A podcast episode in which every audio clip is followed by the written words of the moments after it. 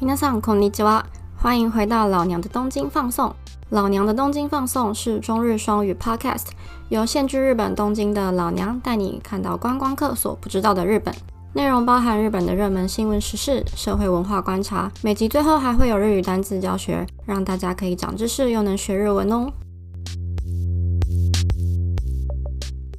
今天首先要和大家分享一则有趣的新闻。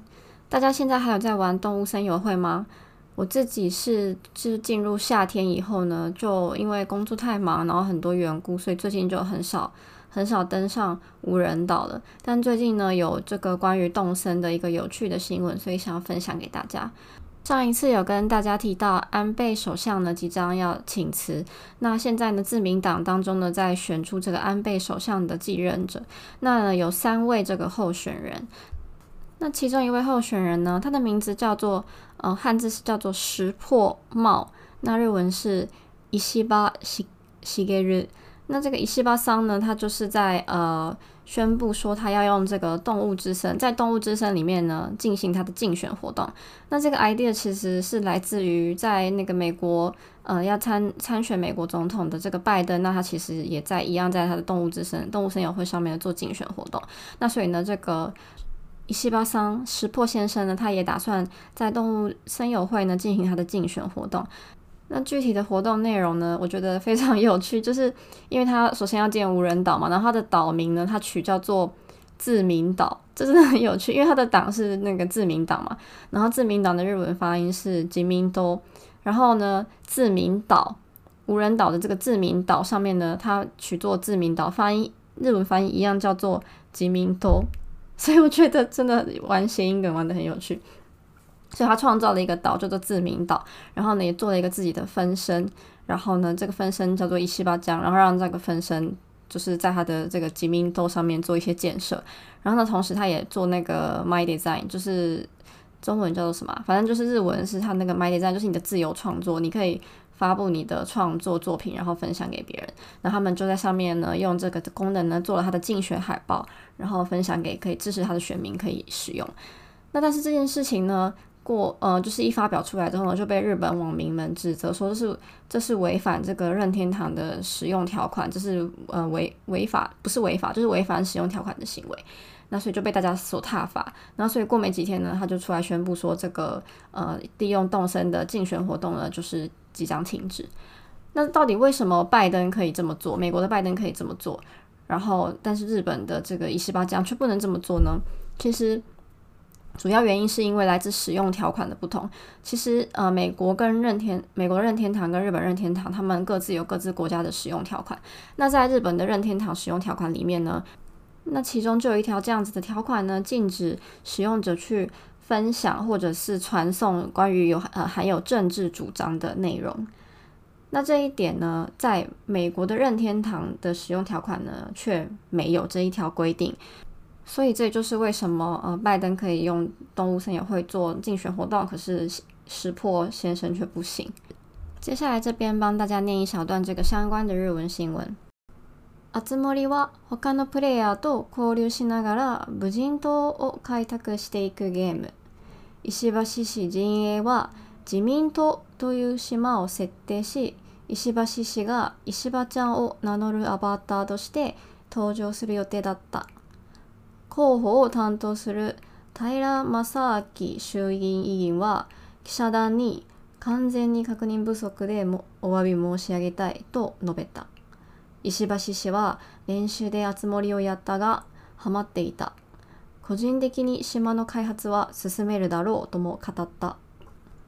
我念到快要笑出来，因为他这一段，他前面是讲说，就是这个呃，动物之声是跟其他的 player 呃玩家一起交流，然后开拓无人岛的游戏。那就我刚刚讲的这个石破先生他们的阵营呢，就使用这个自民岛的这个设定，然后想要进行竞选的活动。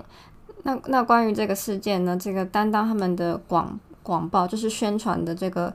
众议员，他就出来说，呃，非常抱歉，我们就是确认不够周到，那非常的抱歉。然后他又他又表示，他又补充说，石破先生就是他在为了这个竞选活动的练习，所以他就玩了那个动物声友会，但是他好像就是迷上了动物声友会，所以虽然我们这次已经不使用动物声友会竞选，但是他应该会就是个人的继续开发他的无人岛吧，这样子，我就觉得很好笑。这是再次证明动物森友会是一个老少老少咸宜的活动，就是不管什么职业、什么身份，连政治家都可以就是同乐这个游戏。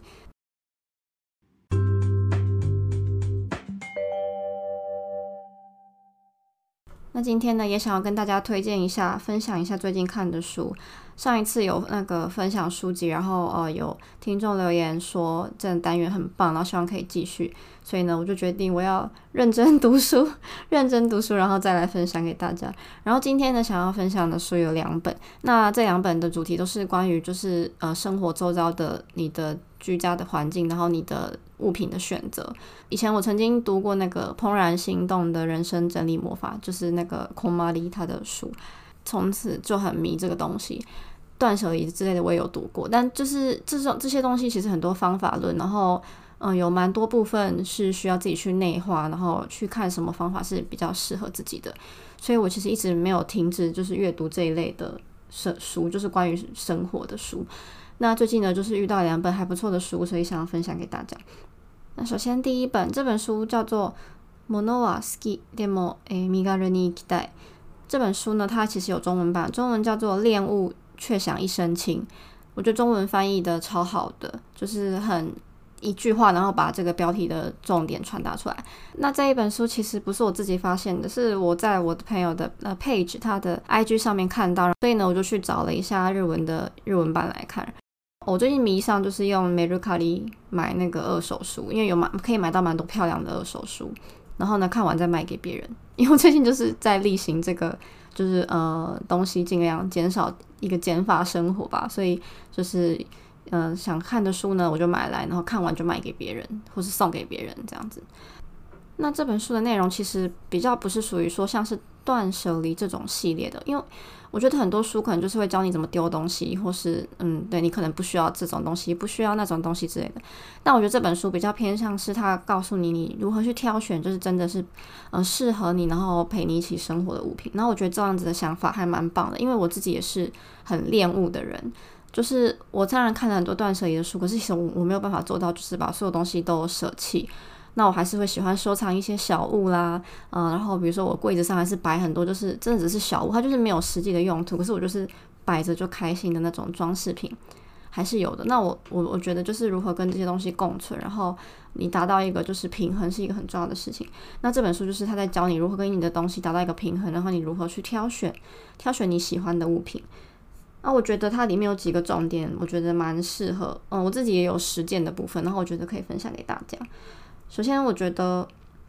它有一个是说，就是东西全部都是现役主义，就是呃，你买的所有东西呢，你不要买来就是放着而不用，东西买来就是要用的。所以，不管你买的是多名贵的工具，或者是碗盘什么的，它就是呃，假设今天买了一个很有名的作家的碗，它一样就是要拿来照三餐使用，因为这个东西不用的话，才是对东西的。嗯，不敬，或者是说东西就很可怜，你把它收在柜子的深处不拿出来用，那东西也会失去它的光彩。所以呢，你就是买一个东西，那你就是要想到要把它拿出来用，而不是只是为了买而买。我觉得这点很重要。我自己现在也是，就是不管买了，比如说我最近一阵子迷上那个铸铁锅。那铸铁锅买了，你就觉得我现在用了它，然后会不会就是刮伤它什么之类的，很很可惜。可是你买来不用的话，那你那你买它要干嘛？你买那么好的锅子不用，岂不是很浪费吗？所以我觉得蛮支持这一点的，就是所有的东西都是现役主义，就是说东西都是现役选手。那他这一句话叫做 “mono a s p e d e g e 对，就是东西全部都是呃现役主义。还然后还有另外一个就是他分享一个蛮。简单的原则，就比如说你一一个东一个用途的东西，其实你只要一个就好。尤其是像你包包啦、鞋子那一类的，比如说你呃上上班用的背电脑的背包，其实你不需要两个，你只要一个就够用了。那呃如果你有同样的用途包包有两个的话，那你就会其中有一个包包的这个出厂的几率就会变少嘛。那这样子就是一样，你的东西会用不到。那可是如果你一个用途你就选一个包包，那你搭配不同的用途用不同的包包，而且你每一个用途的那一个包包你都选择是你真的喜欢的，然后精挑细选才买下的那个东西的话，那就会很棒。然后还有它里面还有讲到说它的鞋子，它也是鞋子蛮少的，它大概有总共有十几双，然后平常用的可能有七八双，然后特殊用途的大概有六双。然后我觉得鞋子这一点啊，我自己特别有感触，所以我特别想要分享给大家。其实我自己的鞋子呢，讲出来大家不知道会不会很，就是会不会很惊人？因为我自己其实一共有七双鞋子，我总共的鞋柜就是我全部鞋就是七双，然后里面有两双是功能性的鞋子。其中一双就是那种雪地用的那种靴子，就是保暖保暖性很强的雪地用的靴子。那另外一双是去健健身房的运动鞋，所以这两双算是功能性的。那扣掉这两双呢，我平常会穿出门的鞋子就只有五双。然后五双里面有有凉鞋、有运动鞋、有就是平底鞋，然后一双短靴这样子。所以我就整个一年四季，我就是靠着这五双鞋子。然后我觉得很惊讶的事情是，因为我以前鞋子可。比这多一些，可能还要几双吧。但是我发现丢了之后呢，一点都不困扰。诶，就是以前运动鞋我好像有两三双，就是不同的，呃，不同的设计去替换。可是我后来发现，我其实根本只要一双，我就很百搭，然后就是都够用了。所以五双鞋子真的是够的。然后关于鞋子为什么很有感触？是因为我之前曾经住在 share house，然后 share house 里面就是鞋柜会是共用的，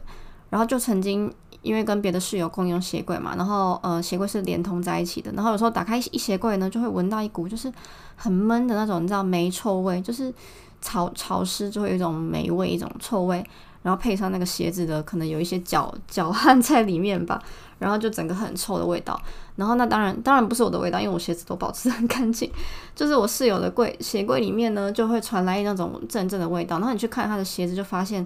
他那鞋子他大概有十几双。我没有数过十几双或者二十双，可能也有。然后就是很多鞋子，因为因为我们鞋柜空间有限嘛，share house 就是它规定给你这么大的空间，你就只能放这么大的空间。那他就想办法硬塞哦，他就把他那十几双鞋子就全部塞在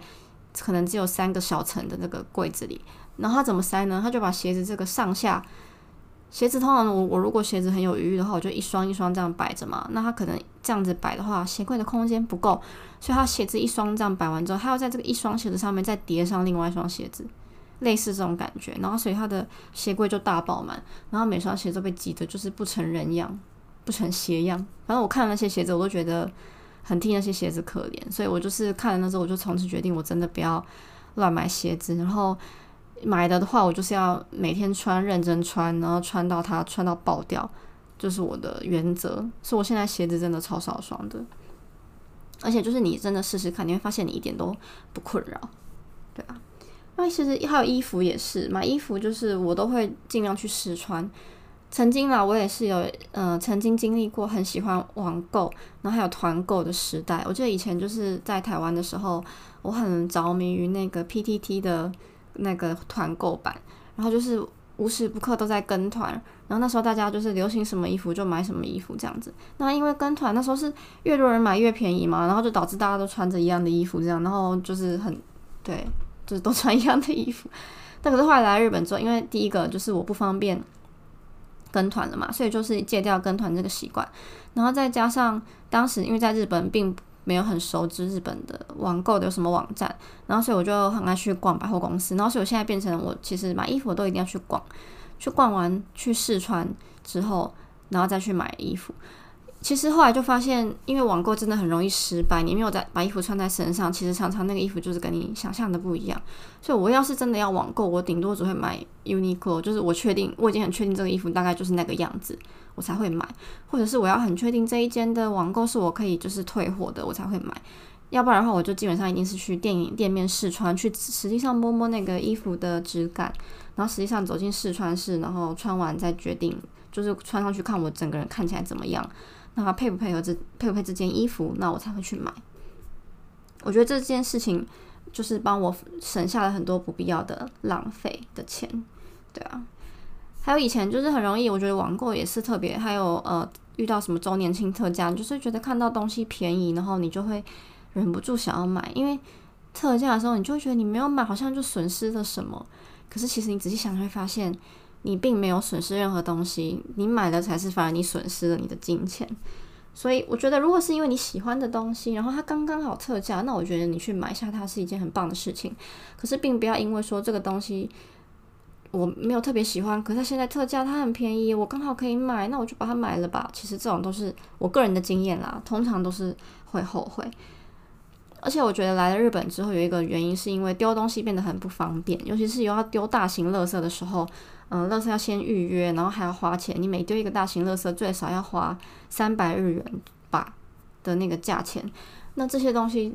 的造成的麻烦，会让我觉得说丢东西太麻烦了。那我与其不要麻烦的丢东西，那我不如就在买东西的时候，我就好好的审视每一个东西。所以我现在对于每一个即将要进到我家的物品，我都会非常严格的审视。然后这本书的作者他其实有写到说他在买东西是从零到一这个部分他会特别去注意。零到一是什么意思呢？就是跟一到一不一样，就是说一到一就是你原本有的一个东西，然后它可能坏掉了，那你去买新的东西去补上它，这个东西没有什么问题。那零到一是这个东西原本在你家是不存在的，那你要重新导入这个东西的时候呢，他就会特别去审视，说我真的需要这个东西吗？比如说你今天好，假设你想要一台咖啡机好了。那你原本没有咖啡机，那你现在想要买一台咖啡机的时候，你就要仔细的去思考说，诶，我真的会需要到咖啡机吗？会不会我只是就是想要，因为大家都在用，所以我只想要用，或者是那你要仔细思考说，有了咖啡机之后会对我的生活带来什么样的改变？那我可不可以就是呃，因为这样而得到生活品质的向上？那咖啡机真的会被我好好使用吗？等等的，你就可以透过这几个角度去思考，然后去审慎的下你的决定。那你审慎决定之后，你迎来的物品，你也会比较珍惜的使用它。那之后，你跟这个物品呢，肯定也可以呃长久的、比较长久的相处。这样子呢，不管是对你、对物品，或是对这个地球，都是一件很棒的事情。那有些人可能会说，我就是比如说周年庆特价，我好不容易去了一趟购物，去百货公司，那我什么都没有买，我空手而回，我很不甘心呐。那这边有提供，作者有提供一个好方法。他说他会去就是百货公司的地下街，然后去买一个比较高级、比较好吃的红豆面包带回家。我觉得这个方法也很棒，因为有时候你人你并不是真的想要买那个东西，你只是被一个购物欲、你的冲动所控制，然后你没有办法克制它，那你就会忍不住带上一个东西回家。那这个时候呢，你可以不用冲动的买下很贵或者是很占空间的物品，你可以去买一些会消化、会消失的东西，像是红豆面包。或是高级的点心，就是一个很好的选择。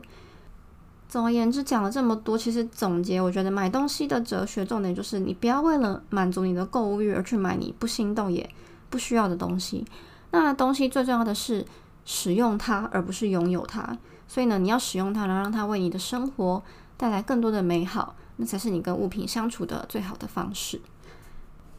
好，那这本书介绍的是关于买东西挑选物品的部分。那我想要介绍另外一本书呢，是关于丢东西的部分。这本书叫做《莫塔奈克拉西》，就是不拥有的生活，不拥有物品的生活。我觉得这就是它算是比较有点，嗯，真的就是类似断舍离的部分。那这个作者他的家里是。几乎他就是地面上都不摆任何东西，然后所以扫地扫起来也非常方便，然后家里看起来就是很像没有人 住的那种家，他东西全部都收得很干净这种。那我觉得是有一点比较极端一点，可是我觉得他分享的几个内容呢也是蛮值得大家参考的。首先他就有提到了如何就是不要增加无谓的物品在你家呢？有一件很重要的事情就是大家要学会拒绝免费的东西。免费的东西是什么呢？比如说赠品，比如说什么试用包。比如说积点卡这些东西，你真的需要吗？我自己也是亲身体验。比如说，你有没有很多积点卡，是你上面就是只有积一个点，就是你第一次去那间店，然后积了一个点，你做了积点卡之后就再也没有积过了。然后这张积点卡最后过了使用期限，它变成什么呢？它就是一张废纸。那是不是现在还躺在你的钱包呢？大家现在赶快把你的钱包打开，看看你的钱包里面是不是有一些已经成为废纸的纸积点卡。我我相信一定很多人钱包里面有。那所以呢，现在我去买东西的话，每次店员都会很热心的问说要不要做几点卡呢？那我都会，除非我真的很确定我可以每个月都来这间店买一次东西，不然我基本上我一定是说哦不用了，谢谢这样子。那还有常常有的是呃女生常会有是化妆品、保养品的试用包，今天你买了什么呢？然后就会送你一个小的试用包。那很多人都会把这个试用包留下来，包括我自己也是。留下来呢，就想说，嗯，反正我去，比如说我去旅行啊，我去干嘛的时候可以用这个带着这个试用包很方便，我就不用再另外装，把我的保养品分装。这个作者就提到，他说，实际上你真的要去旅行的时候，你就会觉得说，我还是用我平常用习惯的保养品比较安心吧，所以你根本就不会用到那些试用包，那些试用包就一直被放在那边，然后最后也没有被使用。可是试用包就是应该拿来试用的，啊，所以如果你拿了试用包，你想要用的话，你就应该把它放在很显眼的地方，然后立刻把它用掉，不然的话，它就是也只是一个没有意义的的那个囤积的物品而已。那这两点真的只是一些，我觉得真的就只是小细节的部分，可是我觉得蛮值得、蛮适合大家在生活中可以实践、实践看看。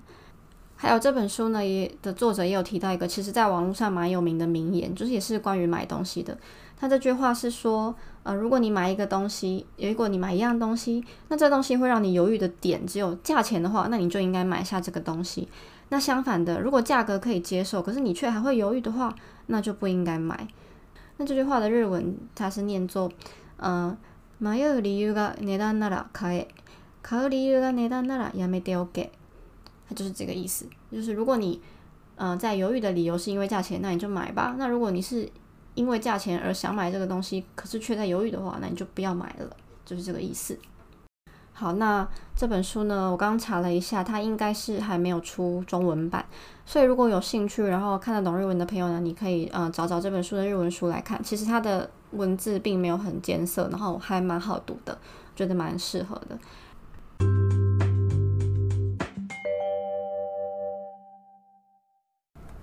又到了我们的单字教学时间。那今天要教的第一个单字呢，是我蛮喜欢的一个单字。那这个单字呢，是生活的意思。那它的日文呢，叫做クラシ、クラシ。那有些人可能会有疑问，说这个跟日文的另外一个单字生活、生活有什么不一样呢？